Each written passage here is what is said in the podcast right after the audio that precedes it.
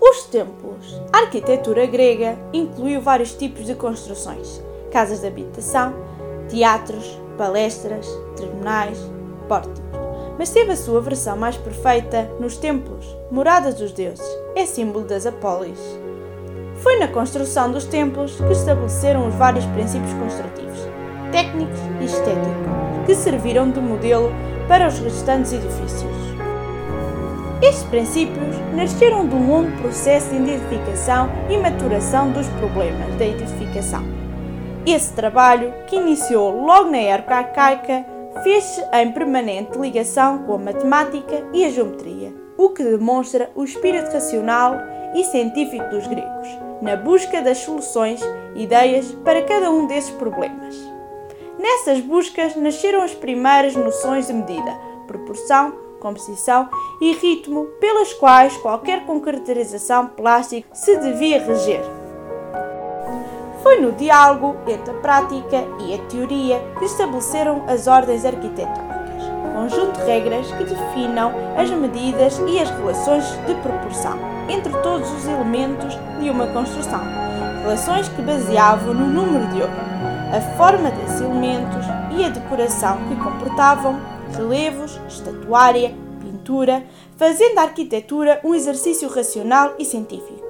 Já que baseado em rigorosos cálculos de mecânica, física, geometria e matemática, mas submetido a critérios estéticos de grande sensibilidade e elegância.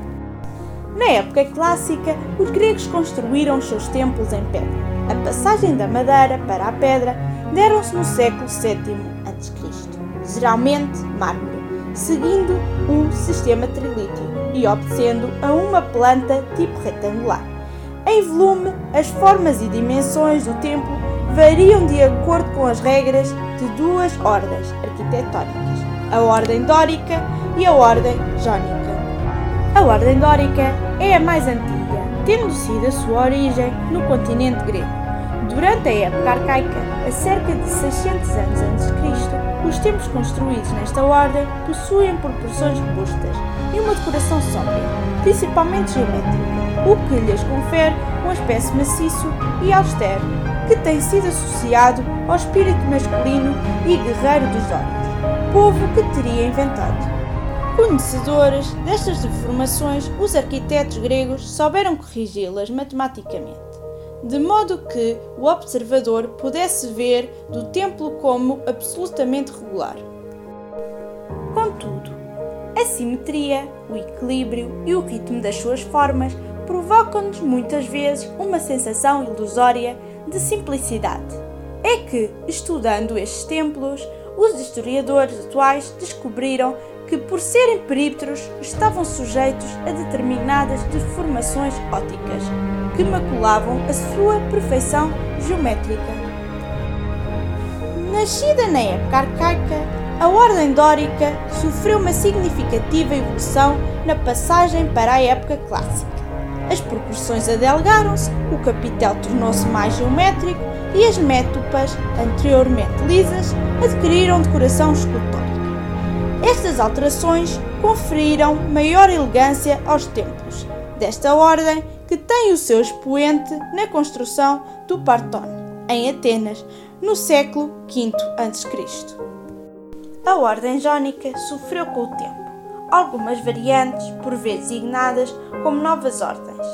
As primeiras surgiram quando as colunas foram substituídas por esculturas de mulheres ou de homens que suportavam, sobre a cabeça e ou os ombros, o pescoço do entabelamento e da cobertura. Contudo, a variante jónica mais conhecida é a Ordem Coríntia, criada nos finais do século V a.C pelo arquiteto Calimaco, da cidade de Corinto. A sua especificidade reside numa decoração mais rica, visível no capitel, no entabelamento e no frontal.